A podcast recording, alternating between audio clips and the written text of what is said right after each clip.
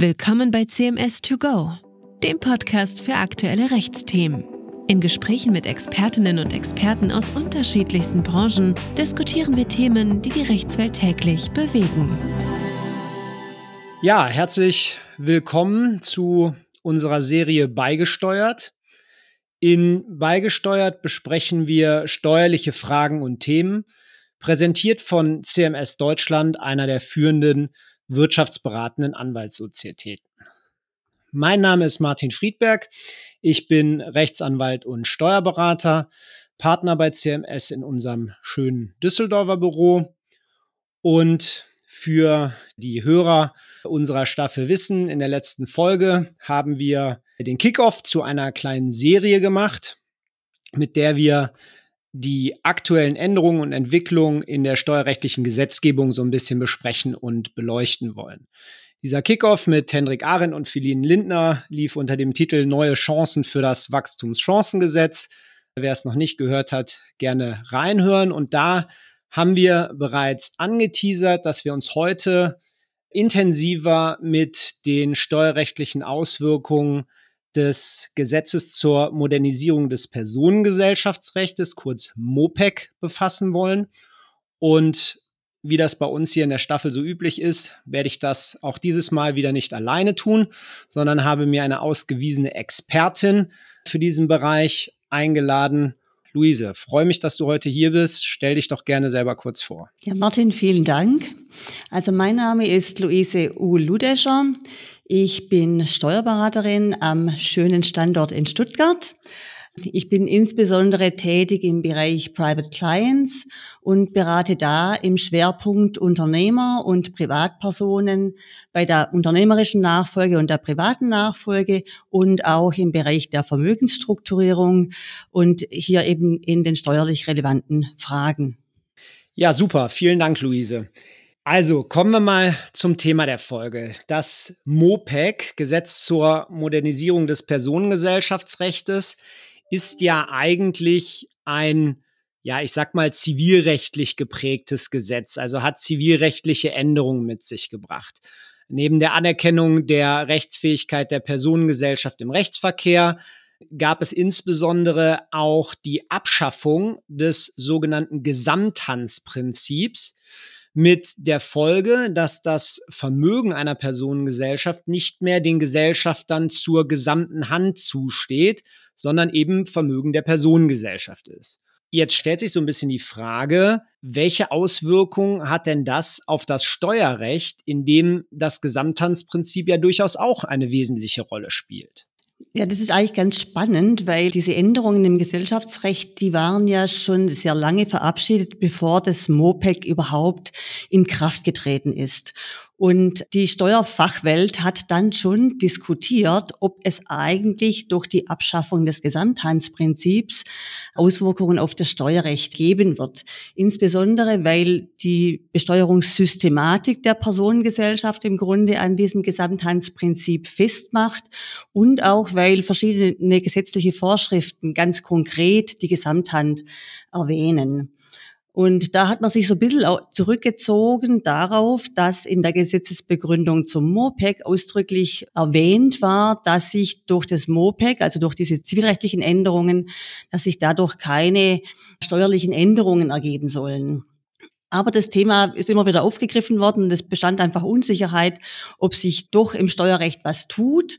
Und der Gesetzgeber hat es dann doch zumindest zu Beginn des Jahres 2023 aufgegriffen und hat einen Gesetzentwurf für ein Gesetz zur Anpassung des Steuerrechts an das MOPEC veröffentlicht. Es ging dann so ein bisschen hin und her und im Sommer, Herbst sind dann diese Regelungen aus diesem MOPEC-Diskussionsentwurf in das Wachstumschancengesetz übernommen worden. Ja, Moment, in das Wachstumschancengesetz. Aber jetzt wissen wir ja, und alle, die uns in der letzten Folge zugehört haben, wissen das auch, dass das Wachstumschancengesetz bisher so nicht verabschiedet worden ist. Also es ist ja aus unterschiedlichsten Gründen derzeit im Vermittlungsausschuss und wird da Ende Februar beraten. Das heißt also, es war ja schon auch zu einem gewissen Zeitpunkt klar, dass da keine Verabschiedung mehr vor Jahresende stattfindet. Das MOPEC ist aber zum 01.01.2024 in Kraft getreten. Wie ist man denn damit jetzt letztendlich umgegangen? Ja, das war in der Tat ein Thema und hat da wirklich zu sehr großer Verunsicherung in der Praxis geführt, was dann jetzt passieren würde zum 01.01.24, wenn das Gesetz nicht umgesetzt wird. Der Gesetzgeber hat dann äh, zum Glück, muss ich sagen, kurzerhand diese Regelungen, die eigentlich im Wachstumschancengesetz bezogen auf das MOPEC vorgesehen waren, in ein Kreditzweitmarktfördergesetz übernommen, das ebenfalls zur Veröffentlichung anstand. Dieses Gesetz wurde dann vom Bundesrat auch angenommen, akzeptiert und zum Jahresende verabschiedet. Das heißt, wir haben jetzt die Regelungen eben nicht mehr im Wachstumschancengesetz, aber in einem Kreditzweitmarktfördergesetz, die da diesbezüglich geplant waren waren. Okay, ich glaube, darauf müssen wir insgesamt mal noch ein bisschen genauer eingehen. Denn was bedeutet das jetzt konkret? Also wir haben definitiv ja ab dem 01.01.2024 beziehungsweise seit dem 01.01.2024 zivilrechtlich eine neue Rechtslage. Aber steuerrechtlich ist jetzt noch nichts nachgezogen oder kaum was nachgezogen oder nur in anderer Form, als das ursprünglich beabsichtigt war. Vielleicht können wir da noch mal ins Detail gehen. Sehr gerne, Martin. Und zwar, also es, es gab Regelungen im Einkommensteuergesetz, von denen eben klar war, die sollten angepasst werden. Und diese Regelungen sind jetzt komplett ins Kreditmarktfördergesetz übernommen worden. Und konkret war da eben diskutiert, ob es Auswirkungen auf die transparente Besteuerung der Personengesellschaft gibt, ob es Auswirkungen gibt zum Beispiel auf die Regelung des Paragraph 6 Absatz 5, die die Gesamthand wirklich konkret erwähnt. Da geht es zum Beispiel darum, um die Übertragung von Wirtschaftsgütern von der Personengesellschaft auf den Gesellschafter oder vom Sonderbetriebsvermögen als Gesellschafters ins Gesamthandsvermögen der Gesellschaft. Aktuell können diese Übertragungen steuerneutral erfolgen und da war eben die Sorge, ob durch die Abschaffung des Gesamthandsprinzips hier diese Übertragungen zukünftig nur noch steuerpflichtig erfolgen können. Der Gesetzgeber ist jetzt hergegangen und hat nicht jede einzelne Vorschrift, in der Gesamthand im Gesetz, im Einkommensteuergesetz steht, angepasst, sondern hat sich die Abgabenordnung vorgenommen und hat hier eine Anpassung vorgenommen im Paragraph 39 AO und hat hier eine Fiktion geregelt, dass eine rechtsfähige Personengesellschaft wie bisher als Gesamthand gilt und deren Vermögen als Gesamthandsvermögen gilt hat diese Fiktion allerdings auf die Wirkungsweise für die Ertragssteuer beschränkt.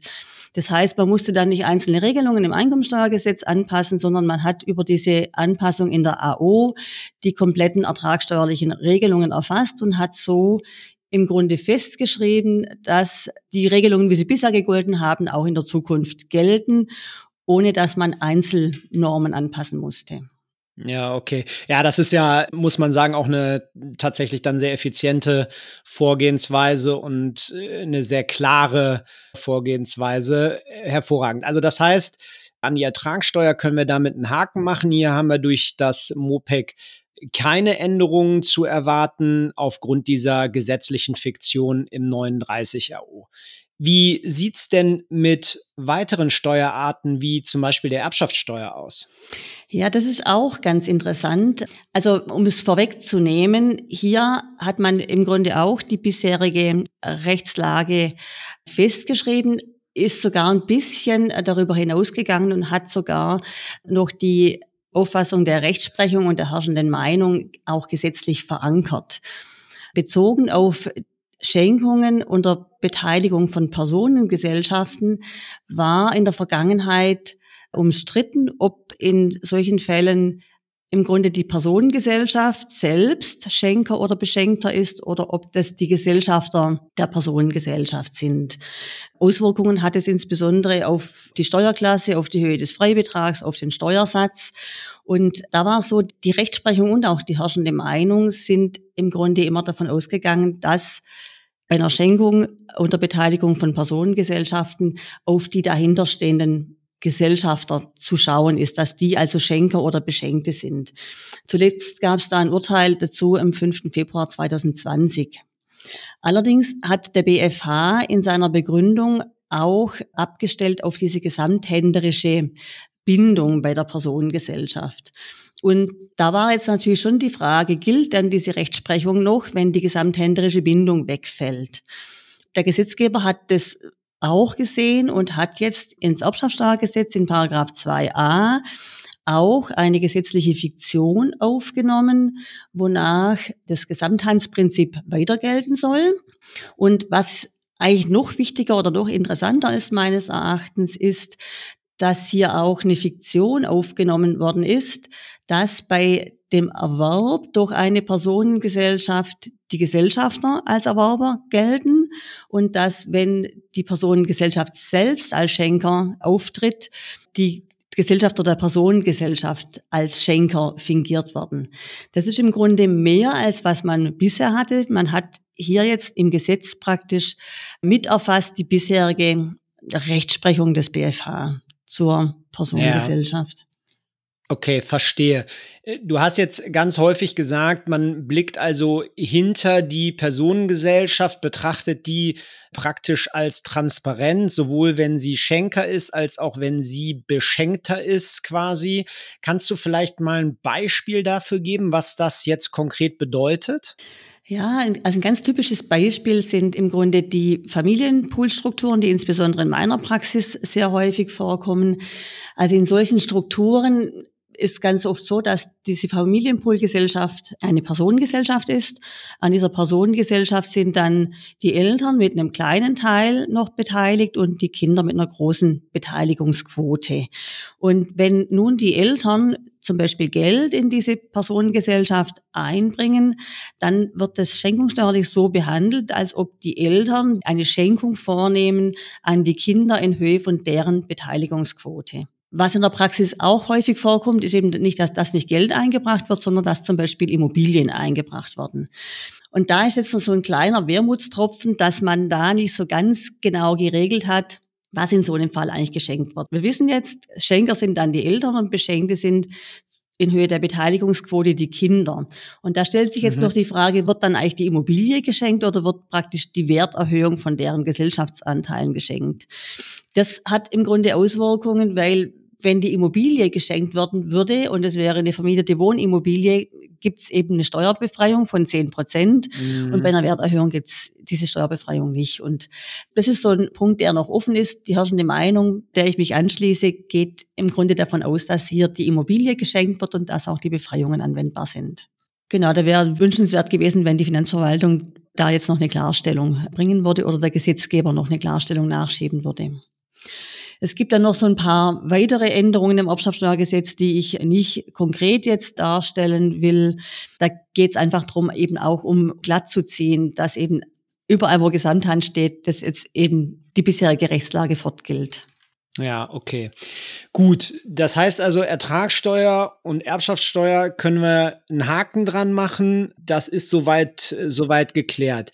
Jetzt gab es ja gerade auch um den Jahreswechsel viele Diskussionen um das Thema Grunderwerbsteuer. Und ich erinnere mich da durchaus an den ein oder anderen sehr dramatischen LinkedIn-Post nach dem Motto, ja, grunderwerbsteuerlich geht jetzt die Welt unter, wenn hier nicht noch eine Regelung getroffen wird. Dann haben wir ja auch das Kreditzweitmarktförderungsgesetz in grunderwerbsteuerlicher Sicht gesehen. Also da ist ja auch was passiert aber wenn ich das richtig verstanden habe, nur temporär. Das heißt also, hier sind wir, glaube ich, in einer Situation, die noch nicht zu einer endgültigen Lösung geführt hat. Ist das richtig? Ja, völlig richtig, Martin. Ich würde vielleicht sogar noch ein bisschen ausholen. Und zwar, also die Gründerwerbsteuer war tatsächlich eigentlich der heikle Punkt in der gesamten Diskussion um die Anpassungen an das MOPEC. Insbesondere, weil eben das Grunderwerbsteuergesetz Steuerbefreiungen vorsieht, die gelten für die Übertragung von Grundstücken auf eine Personengesellschaft oder von einer Personengesellschaft auf den Gesellschafter oder auch zwischen zwei Personengesellschaften. Solche Grundstücksübertragungen unterliegen grundsätzlich der Grunderwerbsteuer, sind aber nach den Vorschriften der Paragraphen 5 und 6 Grunderwerbsteuergesetz steuerfrei, soweit praktisch hier eine Gesellschafteridentität besteht, beziehungsweise soweit der Gesellschafter eben am Gesamthandsvermögen der Personengesellschaft beteiligt ist. Also diese Steuerbefreiung gilt jetzt eben für die Beteiligung vom Gesellschafter und gilt auch dann, wenn Ehegatten oder Kinder beteiligt sind. Das hört sich ja jetzt ganz ähnlich an wie das, was du vorhin zur Erbschaftssteuer erzählt hast. Kannst du hier vielleicht auch noch mal ein Beispiel geben? Geht das vielleicht sogar in eine ähnliche Richtung wie das, was, was wir bei der Erbschaftssteuer besprochen ja, haben? Ja, ja, genau. Die Fälle gehen praktisch einher. Also insbesondere bei den Familienpoolgesellschaften wäre, wenn Immobilien übertragen werden auf die Familienpoolgesellschaft, wäre das ja grundsätzlich ein grunderwerbsteuerbarer Vorgang diese Paragraphen 5 und 6 des Grunderwerbsteuergesetzes sehen jetzt vor, dass wenn jetzt zum Beispiel der Vater eine Immobilie in diese Personengesellschaft, die er gemeinsam hält, mit seinen Kindern und seiner Frau überträgt, dass dann diese Übertragung grunderwerbsteuerfrei umgesetzt werden kann. Und da war eben zum Jahresende letztes Jahr eben die Frage, gelten diese Regelungen auch 2024 noch oder gelten diese Regelungen 2024 nicht mehr? Und dann hat sich noch ein weiteres Problem gestellt. Also wenn man jetzt in 23 schon so eine Gestaltung umgesetzt hatte, dann war ja klar, da gab es die Befreiungen noch. Und diese Befreiungen sind aber verbunden mit einer Nachbehaltensfrist von zehn Jahren, in dem sich diese sogenannte gesamthänderische Bindung nicht vermindern darf. Und wenn jetzt das Gesamthandsprinzip wegfällt, dann ist ja die gesamthänderische Bindung weg. Und da war eigentlich ja, ja. die Sorge, dass, dass dann dadurch praktisch ein Verstoß gegen diese Nachbehaltensfrist ausgelöst werden würde und dann eben im Nachhinein die Grunderwerbsteuer fällig werden wird. Ich meine, da war der Gesetzgeber relativ schnell klar, dass er eigentlich das nicht will, dass er diese alten Fälle, die bereits umgesetzten Fälle nicht nachträglich besteuern will. Im Hinblick auf die Steuerbefreiung als solche, da war die Lösung des Gesetzgebers, muss ich sagen, eigentlich bis zum 15. Dezember, also bis zur Bundesratssitzung, im Grunde offen. Und eben vor dem Hintergrund, dass sich da Bundesregierung und Bundesrat nicht einig waren, wie eigentlich die Lösung aussehen soll. Ja, und da hat sich ja so ein richtiger Steuerrechtskrimi quasi dran entzündet. Also ich erinnere mich an die sehr heiß diskutierte ZDF-Reportage mit Seminaren, die da unter Beteiligung von BMF-Beamten gegeben wurden, wo dann die, äh, wie hieß es, glaube ich, die Steuerspartricks der Reichen und dass diese Begünstigungen eben wegfallen, das wurde da ja alles sehr hochgehängt. Ne? Ja, ja, genau. Und also wie gesagt, es ging da ziemlich hin und her, weil eben äh, Bundesregierung und Bundesrat da nicht einig waren. Und Hintergrund war schon der, dass im Grunde die Bundesregierung generell neben Anpassung der Grunderwerbsteuer eine generelle Reform umsetzen würde. Und da wurde eine Chance gesehen, dass jetzt eigentlich ein guter Zeitpunkt wäre, weil man ohnehin ja Regelungen anpassen muss und dass eben auch der Druck dann da ist, so eine Reform umsetzen zu können. Und da war eben der Gesetzgeber in Sorge, dass wenn jetzt nachgegeben wird und hier eine Fortgeltungsregelung umgesetzt wird, dass dann dieser Druck nicht mehr da ist, eine Grunderwerbsteuerreform umzusetzen. Und dann mhm. war in der Tat, Martin, das hast du ja schon angesprochen, im ersten Schritt hieß es ja, weil einfach der zeitliche Druck jetzt da war und es ganz klar war, diese Grunderwerbsteuerreform, die generelle Grunderwerbsteuerreform wird nicht mehr kommen. Wir lassen diese bisherigen Regelungen noch ein Jahr gelten und haben dann noch ein Jahr Zeit, so eine große Grunderwerbsteuerreform umzusetzen. Das war zunächst der Plan. Im Kreditzweitmarktfördergesetz ist dann diese Übergangsfrist auf drei Jahre verlängert worden.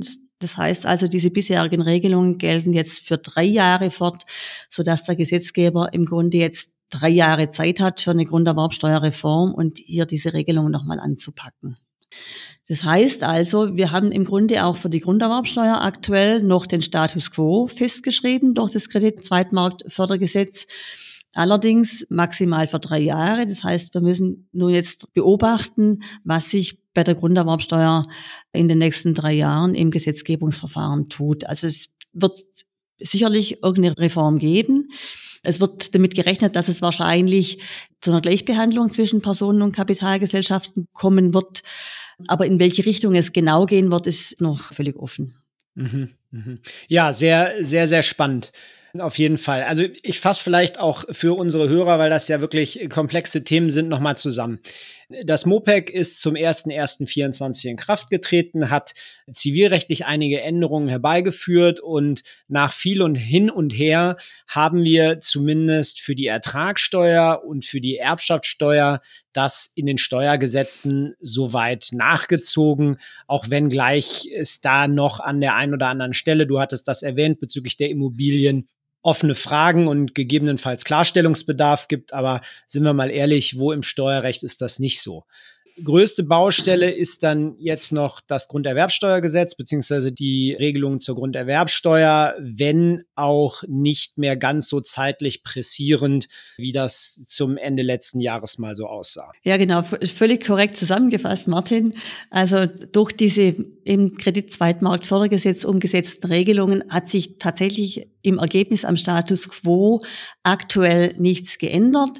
Im Erbschaftssteuergesetz sind wir durch diese Fiktion, die jetzt in 2a eingeführt worden ist, sogar ein bisschen sicherer als früher. Und bei der Grunderwerbsteuer, wie du sagst, haben wir nur eine temporäre Entwarnung für drei Jahre und dann müssen wir schauen, wo die Reise hingeht. Ja, damit haben wir ja dann eigentlich das Wrap-up zu unserer heutigen Folge eigentlich auch schon gemacht. Hast du noch ein abschließendes Fazit oder Statement für mich? Irgendwas, was wir noch nicht erwähnt haben? Ja, ich würde sagen, wir beobachten die Entwicklungen insbesondere bei der Grunderwerbsteuer sehr genau und melden uns, wenn es hier etwas Spannendes zu berichten gibt.